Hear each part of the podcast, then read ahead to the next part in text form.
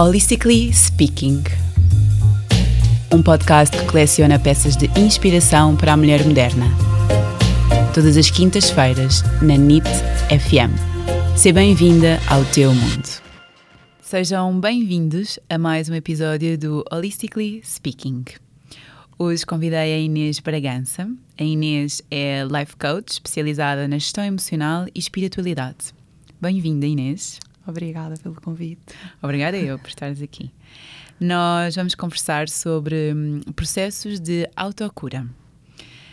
Um, nós falámos uma primeira vez, as duas, e a Inês contou-me o seu processo, que eu acabei por me identificar bastante uh, porque também tinha feito um caminho semelhante. Uh, a Inês tinha as suas razões, eu tinha as minhas, mas ambas fizemos aqui, este, demos estes passos por nós mesmas, não é?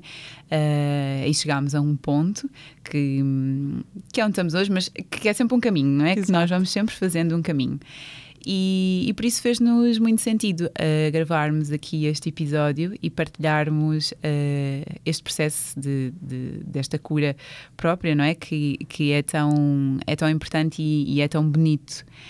Um, aqui um bocadinho só para contextualizar, eu fui à procura do, do significado de autocura.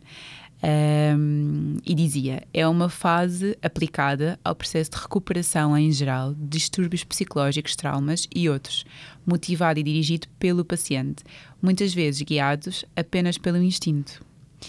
Uh, Inês, foi isto que, que tu fizeste? Foi por isto que tu, que tu passaste?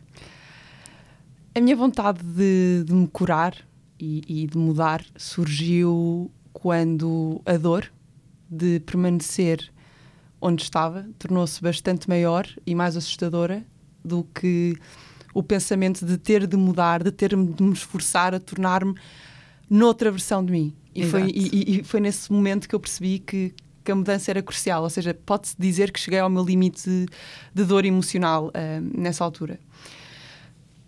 Acredito também que isto seja o nosso propósito de vida. Uh, continuarmos sempre a evoluir e a aprender. E eu sou uma pessoa, considero-me uma pessoa bastante otimista e bastante resiliente. Um, e acredito mesmo que os obstáculos e as coisas más que acontecem na nossa vida nem sempre têm uma razão de ser. Eu não acredito nisso de que tudo tem uma razão, não. Há coisas que, sinceramente, acredito que, que não tenham razão de ser, porque há coisas tão macabras e tão horríveis que acontecem que espero bem que não haja uma razão de ser. Mas as coisas podem ser aquilo que nós decidimos fazer com elas. E eu, na minha vida, decidi que todos os obstáculos e todas as dificuldades pelas quais eu ultrapassasse, por mais que não as conseguisse controlar, poderia sim controlar a maneira como eu Exato. reagia. Sim, e tu olhavas para elas, não é? Sim. E, e de que forma que eu iria Aprendias. assimilar Sim. na minha vida. Uhum. Então, eu acho que é este o nosso propósito, nós agarrarmos nestas oportunidades de crescimento e nestas oportunidades de evolução. Porque é, é, é mais do que sabido